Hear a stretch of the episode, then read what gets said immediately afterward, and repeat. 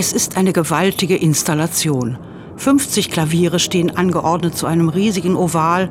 Dazu gesellen sich 25 Musikerinnen und Musiker des Ensembles Klangforum Wien. Im Parkett sind die Sitze ausgebaut. Das Publikum sitzt am Boden, steht oder kann flanieren. Die Klänge sind von überwältigender Wucht.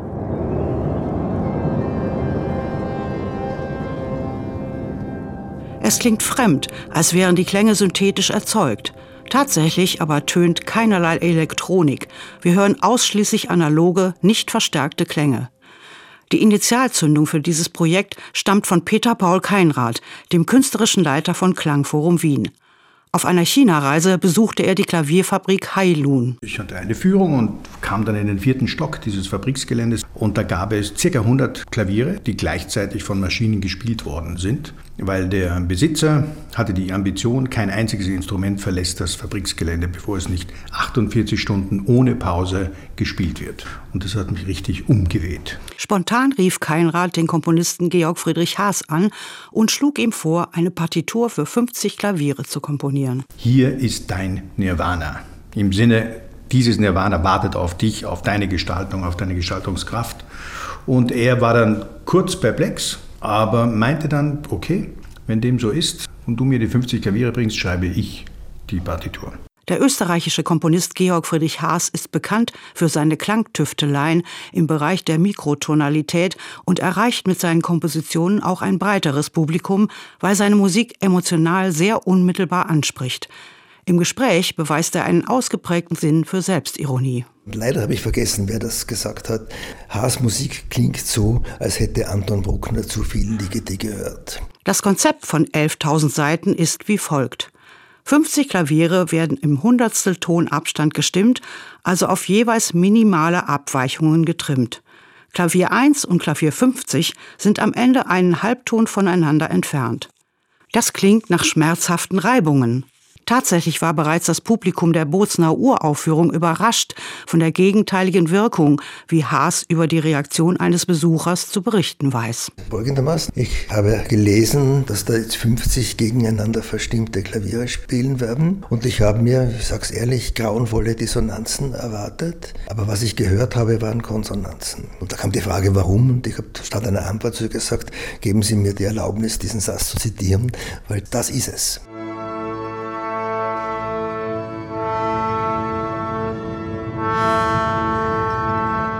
Haas Komposition breitet sich in Wellen aus. Auf wuchtige Passagen folgen filigrane, zarte Momente.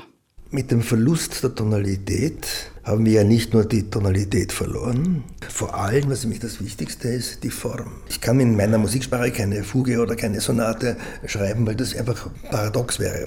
Und das ist die Frage, was macht man stattdessen? Ich weiß nicht mehr als, sagen wir, dramaturgische Tricks. Und einer meiner dramaturgischen Tricks ist, dass ich mit etwas beginne, was mit dem Stück überhaupt nichts zu tun hat. Stellen Sie sich vor, Sie haben ein Programm, Sie lesen da 11.000 Seiten für 50 im Hundertstelton Abstand gestimmte Klaviere und dann fängt das Orchester an, man hört einen C-Dur-Dreigel. Dann A-Dur, dann D-Moll, dann G-Dur und wieder C-Dur. Ganz banale Kadenz.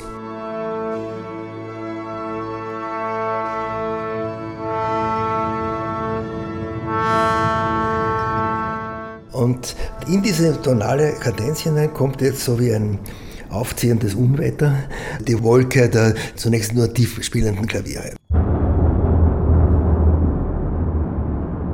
Technisch und logistisch ist 11.000 Seiten eine Herausforderung für alle Beteiligten. Besonders für die 50 Pianistinnen und Pianisten des Wiener Ludwig van Beethoven Instituts für Klavier, die ihren jeweiligen Part vom iPad ablesen. Eine von ihnen ist Valeria Lanner. Also wir starten quasi das iPad auf 0 Uhr und dann die Pianistinnen haben eine Partitur, die automatisch blättert und wenn geblättert wird, müssen wir die Seite anfangen zu spielen. Es ist ja schon sehr challenging. Es gibt viele so chromatische Läufe, Tonleitern. Das ist irgendwie sehr schwierig, dass man da lang genug durchhält.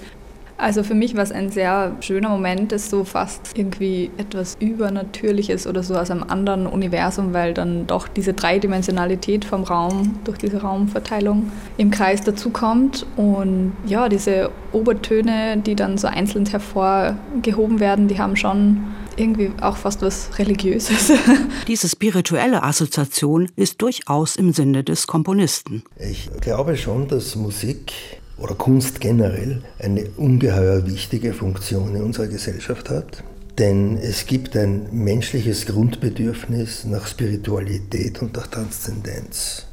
Und es ist unglaublich schwer, beziehungsweise unmöglich, dieses Grundbedürfnis in unserer Gesellschaft rational zu befriedigen, außer in der Kunst. Am Ende herrscht lange Stille, bevor großer Applaus losbricht. Auch Klarinettist Bernhard Zachhuber vom Klangforum Wien ist begeistert. Das war ein unglaublicher Trip und das ist einfach ein großes Geschenk. Unglaublich, diese Partitur. Das ist ein unglaublicher Glücksfall für die neue Musik.